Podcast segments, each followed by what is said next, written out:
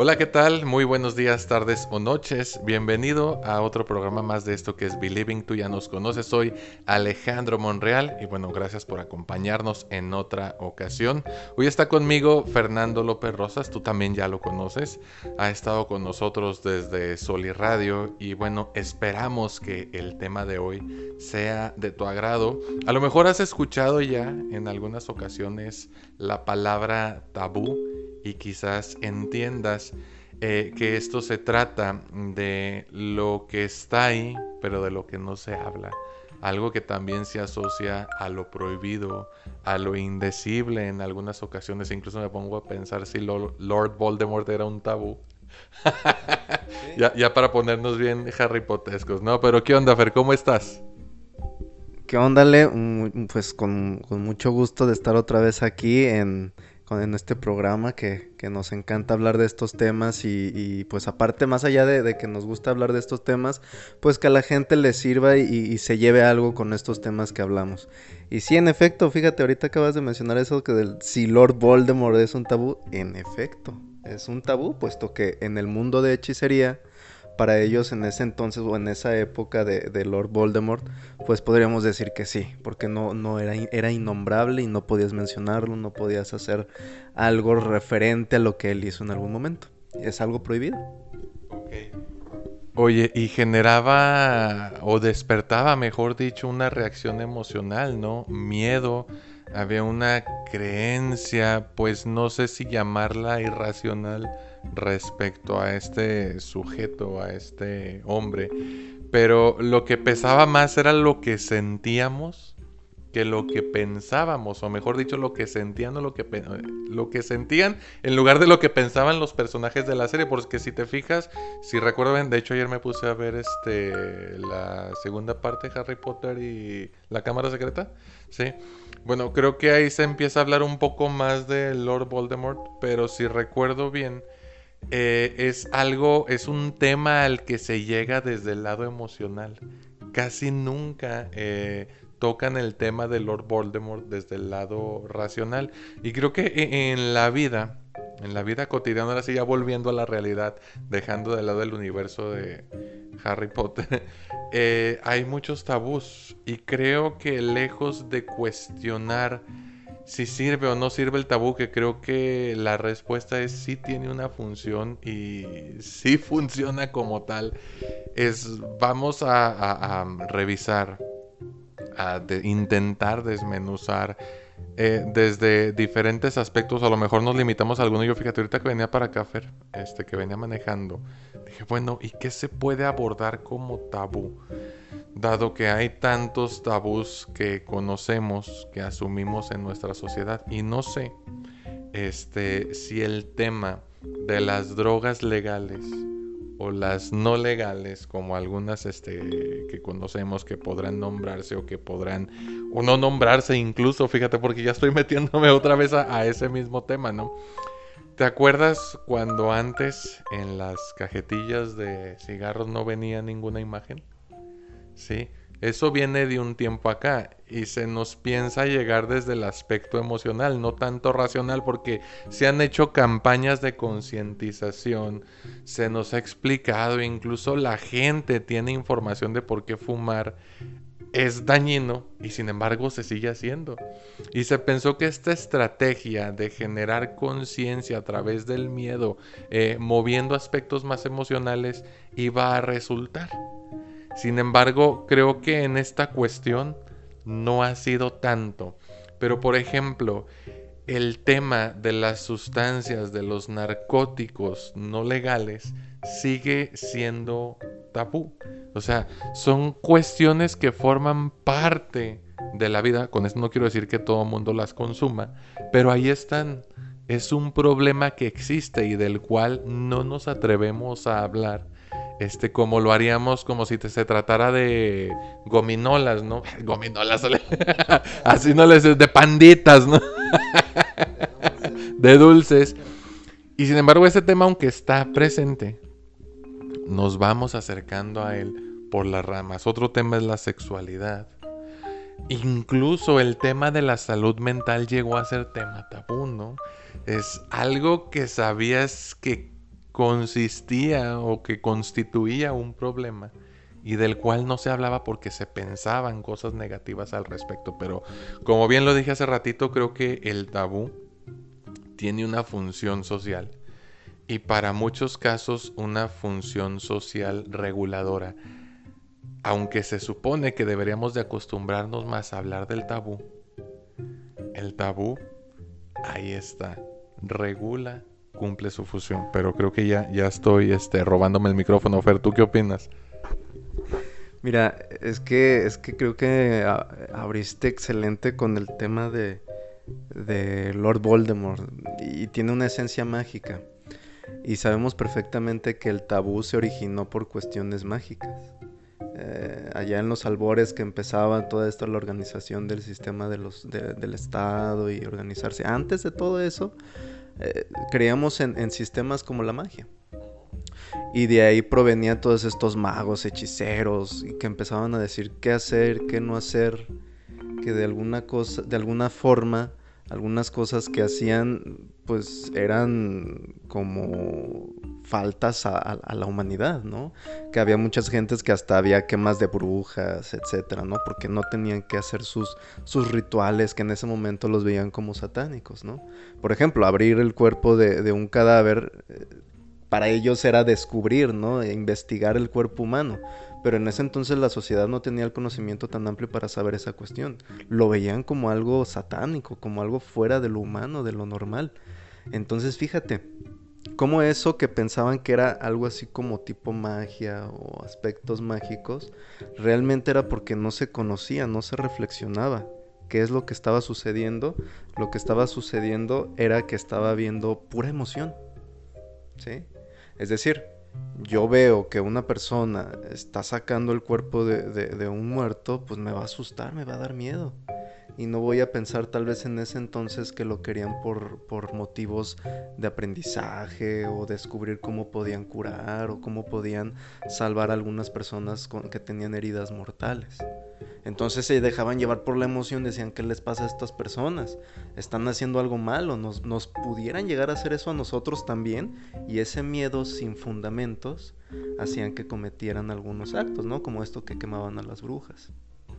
Y era esa cuestión, fíjate, era un tabú hacer brujería, hacer hechicería, que en ese entonces se tenían ciertas características de ello.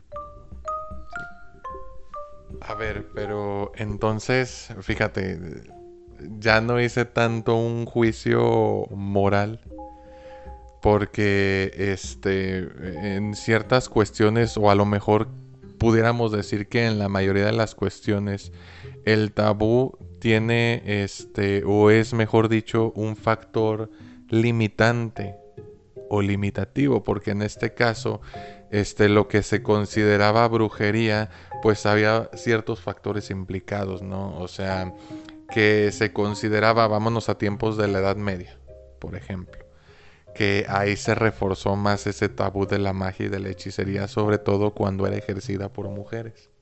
¿Sí? ¿Por qué? Porque se pensaba y estaba bien arraigada la creencia de que solamente los hombres podían acceder al conocimiento y la educación estaba reservada para unos cuantos y que cumplieran el criterio de ser hombres. Entonces, se veía, por ejemplo, que una mujer este, podía curar con remedios herbolarios, o sea, por también valiéndose de su experiencia y de los conocimientos que poseía acerca de las plantas y de las sustancias que de ellas se derivaban.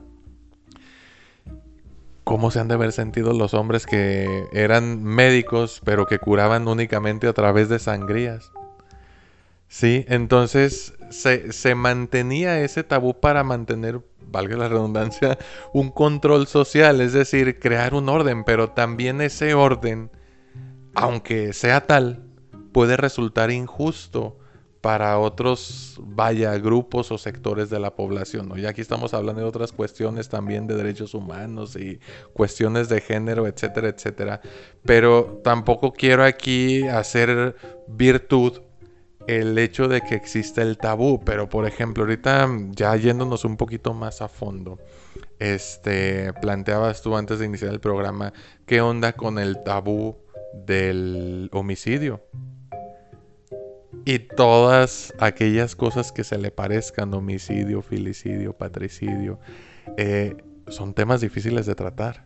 Incluso ahorita digo, a ver, ¿qué puedo decir de modo que no resulte este delicado? Pero de por sí es un tema delicado y creo que en este caso el tabú del homicidio eh, no solamente se queda en ese aspecto de tabú, que, incluso este, sí se puede hablar de valores este, morales o éticos que son universales, porque a lo mejor puedes hacer comparativa y está mal matar aquí y en China. Sin embargo, algunos estados lo permiten. No sé si sepas que hasta mediados todavía o finales, miento, finales o mediados del siglo XX todavía era legal en Francia la pena de muerte en la guillotina.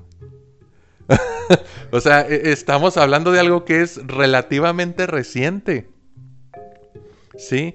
Pero, o sea, creo que esta cuestión emocional de que no tengas que hacer el esfuerzo de pensar está bien matar, sino que tengas esa sensación de culpa porque vas a cometer un acto indebido o puedes dañar al otro y es un freno.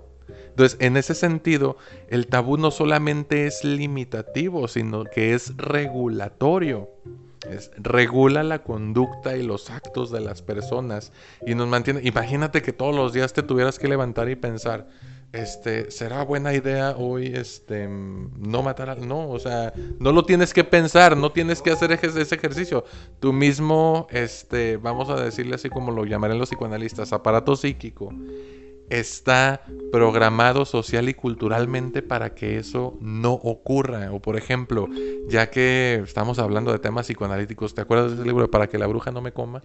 Que es, es un estudio psicoanalítico acerca de la emocionalidad infantil y de los miedos que tienen, o sea, las fantasías que tienen los niños de que sus papás se los vayan a comer en salsa verde. O sea, a final de cuentas, también es un tabú que tiene una función regulatoria. ¿Qué me puedes decir tú al respecto? Sí, es que al final todo esto del tabú es una estructura, bueno, es un sistema hecho, ¿no? Este, casi podríamos hablar que es una institución, puesto que eh, en todos lados se encuentra instaurado de alguna forma el tabú. Para, por la misma necesidad de regular al final de cuentas esas emociones, que al final esas emociones son caóticas. Y que de hecho ese es uno de los principales problemas que hoy en día, bueno, problemas por, por, referirme de alguna forma, no que sea algo negativo, sino un tema importante que, que, hacerse cargo. Simplemente hoy en día el, tema este de la salud mental es, es, muy poco, poco referido. La gente tiene muy poco acceso a la salud mental y el que tú tengas poco acceso a la salud mental y la importancia de la regulación de, las emociones, de todo esto que estamos hablando, pues hoy en día al final a muchísima gente le cuesta mucho trabajo regular sus emociones. Es más, que regularlas, conocerlas. A veces, o sea, ahí trabajo en la preparatoria, en una preparatoria y en esa preparatoria pues día con día salen casos de situaciones donde fulanito no, no se pudo aguantar el darle un golpe a su compañero, donde, etcétera y etcétera, ¿no? O sea, infinidad de casos en los que, bueno, no solamente en la preparatoria, sino sabemos perfectamente que en otros casos, ¿no? Como eh, esto que estamos hablando. Imagínate este tipo de situaciones de, de homicidio que, que, han sucedido y que siguen sucediendo día a día por diferentes razones y motivos, pero al final tiene una cuestión también emocional. Simplemente el, hecho de no poder resolver nuestros problemas o nuestros conflictos internos y externos eh, de forma que no tengamos que matar a alguien, significa, y implica que emocionalmente no estamos regulando ese coraje, esa frustración, todo eso que envuelve esa situación y, que al final por, por consecuencia cometamos ese tipo de actos como humanos, es humano. Aquí la cuestión es, ese es un tema importante que a través de los milenios hemos tenido que, tratar y por lo mismo es el tabú que funge como una función en, este tipo de casos. Aquí la cuestión, el problema o el riesgo es que llega el momento en que situaciones culturales, Em, de instituciones, políticos, etcétera, empiezan como a mantener ciertas ideas o ciertos tabús regulatorios, pero ya no por, con, este tipo de fines de, buscar la, la, organización o lo sano, sino llega un punto en el que ya sin racionalidad y sin pensar realmente hacia dónde va dirigido puede llegar a afectar este tipo de tabús, ¿no? Por ejemplo, estábamos hablando hace ratito de la masturbación. Es un tabú completamente. Aquí la cuestión es religiosamente y, en otros tipos de, formas también esto es un tabú. No se debe de hacer, punto. Aquí la cuestión ha habido investigaciones en las que puede llegar a generar cierta situación de, adicción, etcétera, ¿no? Hay, ciertos tipos de, investigaciones que van enfocados a ello. Pero al final también hay un punto en el que es parte del autoconocimiento, es parte de autoconocerse sexualmente, es una forma de irse conociendo. También es un aspecto que a veces se olvida y no se toma en cuenta. Entonces también, imagínate, si a alguien se le niega, se le pone como algo malo, negativo, cosas del diablo que por lo regular se, se relaciona, entonces imagínate la culpa que estamos empezando a asignarle al conocimiento sexual, autoconocimiento sexual. Ese es el tipo de riesgos ¿no? que pueden llegar a implementarse. Oye, pero ya que mencionas el tema de la sexualidad y específicamente eh, la masturbación, eh, me haces pensar, vaya, o sea, mm, no podemos negar que somos seres emocionales y que somos más emocionales de lo que nos gustaría aceptar. O sea, presumimos que somos eh, seres racionales cuando en realidad seguimos siendo mucho más emocionales que racionales. Y ahora, ¿de dónde recibimos la información del medio ¿Y qué, por dónde nos llega esa información? Por los sentidos. Los sentidos lo que despiertan son sensaciones y emociones. Primero va a venir casi siempre una reacción emocional y después vamos a empezar a reflexionar. Incluso si lo pensamos así, la evolución del, del cerebro, del sistema nervioso en sí, está, va desde el cerebro reptiliano hasta la formación de la neocorteza. Y todo pasa primero por la emocionalidad y luego ya lo, lo analizamos, lo reflexionamos. Este, salvo que, bueno, haya alguna función, ahorita no la tengo este, presente, que, vaya pues el recuerdo, la imaginación, la reflexión, pues obviamente ahí ya no tenemos que valernos de los sentidos eh, de principio, sino que podemos hacer el ejercicio cognitivo dentro de nuestra mente, ¿no? Pero cuando nos topamos con algo que es completamente nuevo, siempre lo absorbemos a través de los sentidos hasta que empezamos a procesarlo y analizarlo racionalmente. Entonces no se me hace raro que esta cuestión de la masturbación pueda generar adicción porque precisamente lo que falta es ahora información racional, no información sensorial. Me explico, por eso es que se puede caer en una adicción. No es que la sexualidad sea buena o sea mala, la sexualidad es. Ahí está forma parte. Hay quien la ejerce y hay quien decide no ejercerla. Hay quien la ejerce de X forma y hay quien la ejerce de Y forma. El chiste es entonces qué tendría que pasar, porque quizás la gente que nos está escuchando se esté preguntando, oye, bueno, y si todos, oye Alejandro, oye Fernando, y si todos como ustedes dicen, este, estamos programados con esa emocionalidad que nos produce cierta sensación de culpa cuando hicimos algo que socialmente se considera malo, ¿qué pasa con la gente que no tiene ese freno? ¿Acaso ellos no son emocionales? Ah, es una, excelente pregunta, ¿no? Sí, fíjate, eh, ese tipo de, situaciones eh, son algunos, algunas personalidades que tienden a ello, ¿no? Que, que fueron desarrollando, o más bien no se desarrolló eso, que es la culpa. Eh, por situaciones familiares, culturales, eh, etcétera, ambientales, eh, dependiendo, ¿no? Claramente, por ejemplo, el, caso de, los asesinos seriales. Sabemos perfectamente que en los documentales y en sus historias podemos ir observando cómo poco a poquito desde su infancia ciertos tratos, ciertas negligencias, etcétera, fueron llevando a que esa persona mm, ya no generara ese tipo de, necesidad que es la culpa en algunas situaciones. Por ejemplo, matar. Eh, mm, de alguna forma es algo que se requiere y se necesita. Aquí la cuestión es esta hay mucho este debate, ¿no? Por ejemplo, cuando hablan acerca de los asesinos seriales y nosotros como psicólogos empezamos a hablar, oye, bueno, es que hay que entender el enfoque, cómo está el, origen, de dónde proviene, y mucha gente diría, ¿cuál no? no o sea, a, quemar en la hoguera, ¿no? que no se le no se le tenga, a esas personas no se le tienen que tener nada de consideración ni nada. Al final, no es que no se le tenga consideración, sino que al final, pues son humanos, ¿no? Y quieras o no, este tipo de tabú que estamos hablando, al final, tal vez alguien no se le pudo instalar por esto que estoy planteando.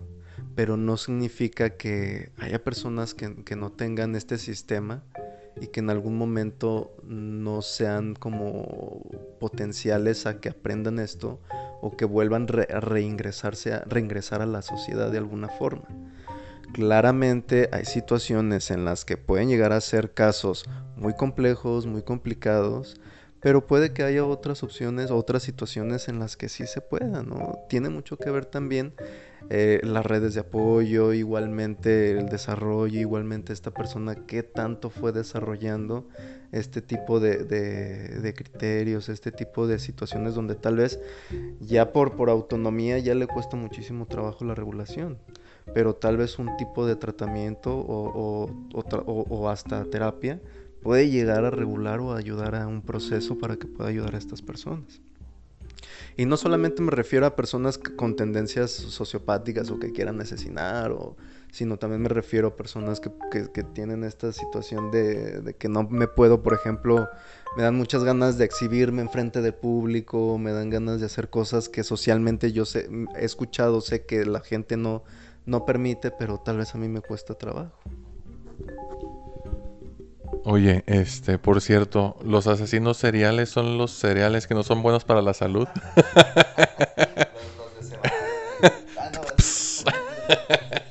no, perdón. Era el chascarrillo del programa. bueno, este. Volviendo al tema.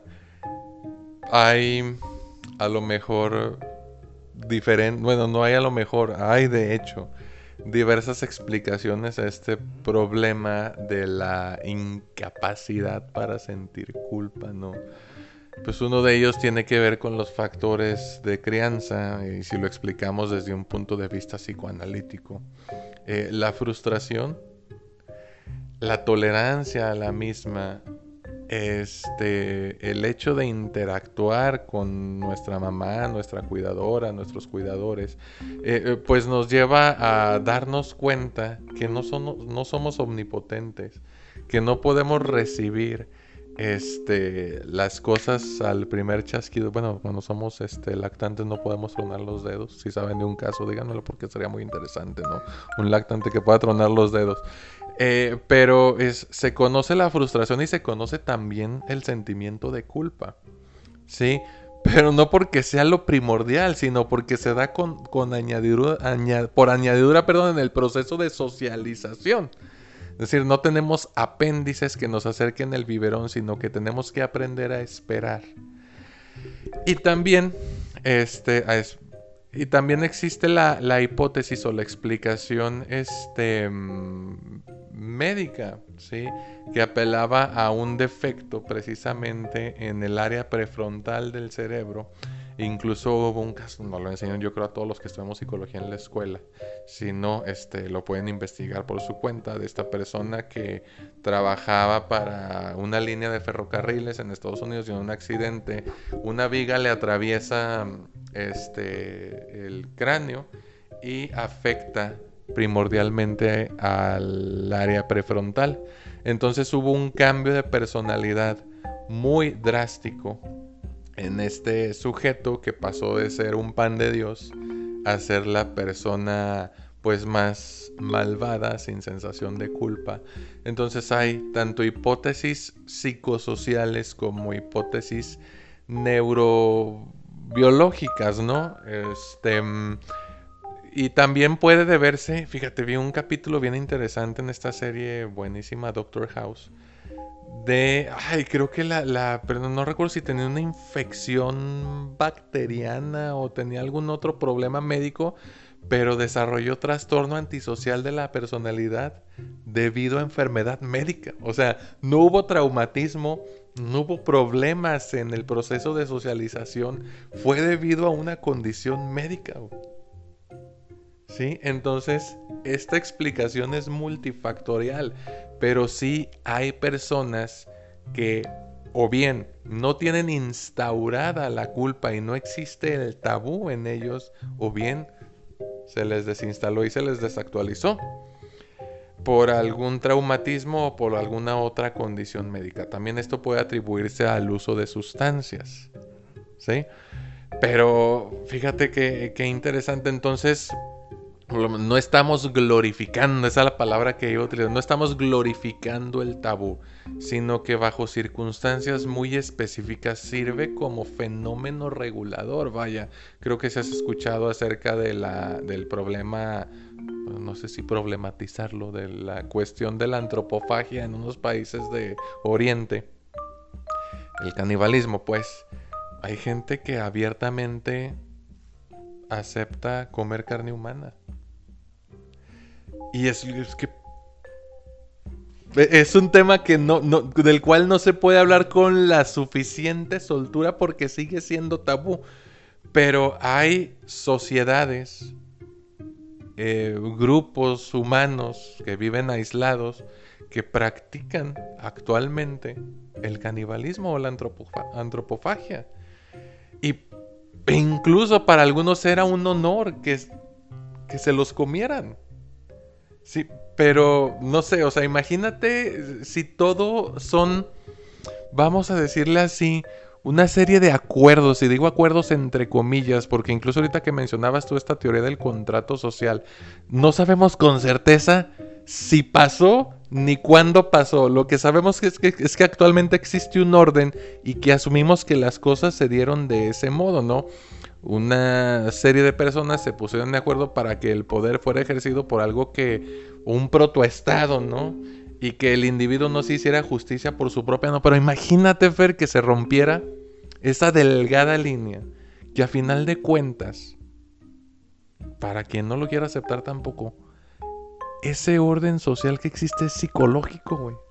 Y es muy fino. No está en el sistema económico en sí, porque el sistema económico depende de algo psicológico, es la confianza.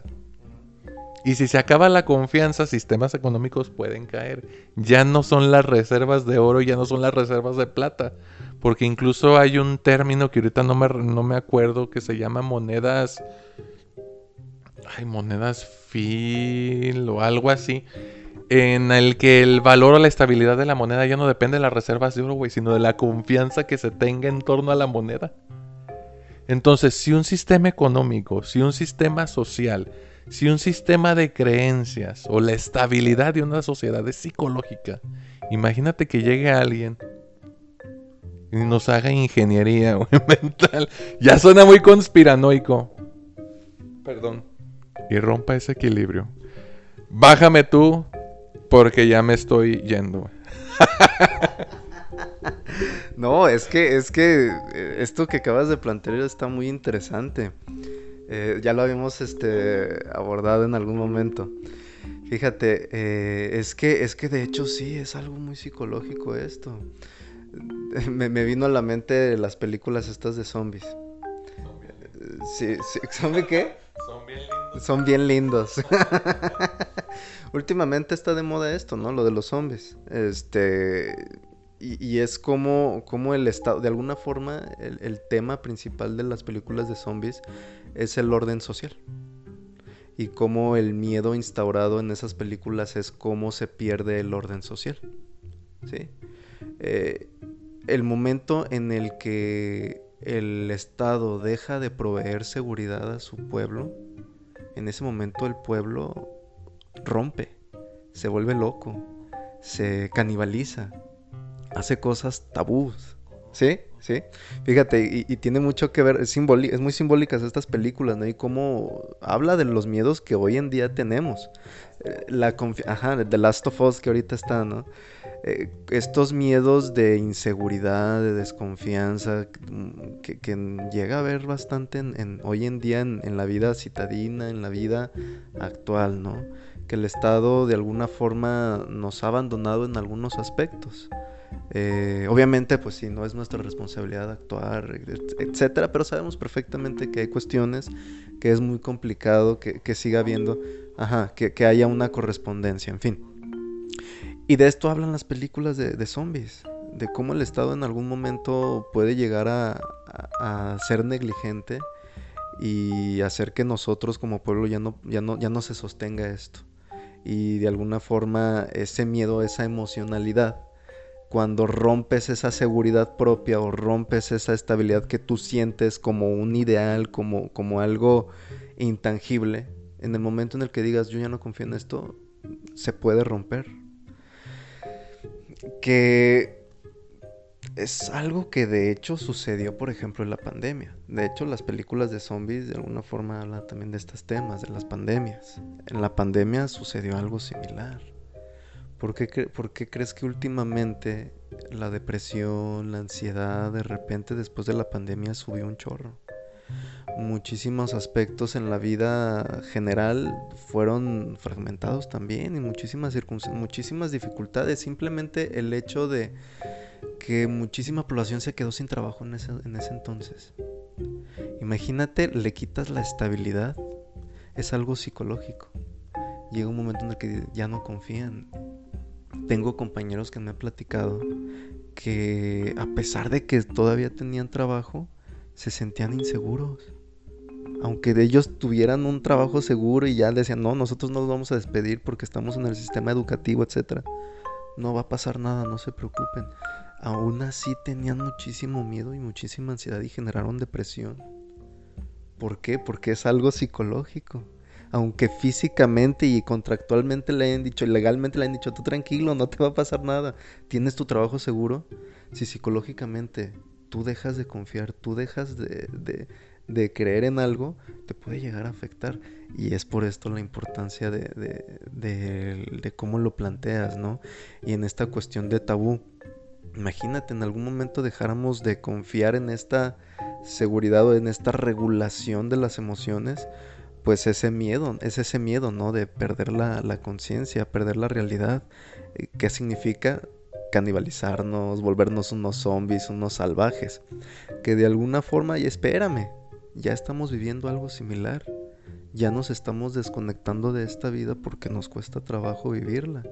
Preferimos estar en un mundo eh, digital, en las redes, perdernos de aquí, de la realidad, porque esto que está pasando pues es una cuestión difícil y complicada que a veces nos cuesta trabajo conectarnos, por ejemplo, con lo que es la salud mental y nosotros mismos, ¿no? Que estemos bien. Va a decir alguien que leímos mucho a Foucault, ¿no? Oye, este, pues esa explicación que haces es una explicación psicosocial muy profunda para entender el fenómeno de la desrealización, de la despersonalización, de la psicosis, ¿no? Este, pero digo, me llevas a preguntarme, y sé que no es como que nuestra postura, no somos tanto políticos, pero quiero preguntármelo yo, ¿no? Al menos retóricamente, ya no sé si el Estado es pendejo o se hace, güey. Porque creo que no le conviene que haya desestabilización, o sea, es al mismo tiempo su condena. Y eh, Eric Fromm lo trata incluso en la Revolución de la Esperanza, en Tener o Ser, eh, habla de lo que es básico para la psique humana, para la psique individual y para la psique colectiva. Dice que no lo podemos soslayar, no lo podemos dejar de lado, las condiciones mínimas sin dejar de lado el tirarle a lo óptimo, pero las condiciones mínimas para que una persona pueda sentirse emocionalmente estable y es el hecho de tener la certeza de que no se va a quedar sin techo, de que no le va a faltar comida. Pero no se está haciendo, güey. Y a veces nos quedamos cortos como gremio al decir, ve a terapia, güey. Vamos a terapia, las condiciones sociales, güey. O sea, el tabú se va a romper cuando se rompe esa confianza. Y obviamente, sí, como todo sistema, vamos a reencontrar un equilibrio y nos vamos a, reestructurar. Pero a costa de qué, güey. O sea, creo que estamos... Bueno, y lo digo ya con incredulidad, ¿no? O deberíamos de estar lo suficientemente avanzados, no en tecnología para conquistar otros planetas, que qué bueno que ya se está haciendo. Pero ¿Qué, estamos haciendo con toda esa información que tenemos acerca del funcionamiento de la mente y de las emociones? Porque estamos limitados en nuestro quehacer aquí en el consultorio. Si no se agarra este toro por los cuernos y nomás decimos, ay, pues que se abrió un hospital de salud mental. Ya, güey, ya no voy a decir nada porque ya me, estos temas como que me pone, me hacen enojar, güey. Y fíjate, no íbamos a hablar tanto de política, pero bueno, a ver, ¿con qué quieres ir cerrando? Porque si no, esto va a ir dirigido allá al gobierno federal. Nos van a mandar a linchar algo, ¿no? Censurarse, ya sé. Mira, eh, sí, bueno, eh, es que de hecho esto que estaba comentando iba dirigido a ello, ¿no? Como si bien pudiste haber escuchado, este, te pudiste haber escuchado muy negativo, pero al final viene de una racionalidad de entender lo que está sucediendo. Si bien hay cuestiones que individualmente, personalmente debemos de trabajar, puesto que hay cuestiones que nos competen y son nuestra propia responsabilidad, sí, en efecto, y podemos eh, potenciar y tener más garantía de tener un éxito personal. Pero al final hay situaciones en las que, imagínate simplemente, o sea, hay cuestiones políticas o económicas que imagínate que te tocó eh, vivir ahorita en, Ucrania o en estos países donde están viviendo guerra. Ahí de plano, aunque vayas a terapia, aunque estés, no, o sea, ahorita es algo muy difícil y es algo contextual y es físico. No puedes tener ahorita una estabilidad. Igualmente vivimos en un lugar donde la cuestión política es muy compleja y muy complicada. Y hay muchísimas necesidades de, cuestión prioritaria, salud, educación, que realmente no se están cumpliendo y no se están cubriendo de la mejor forma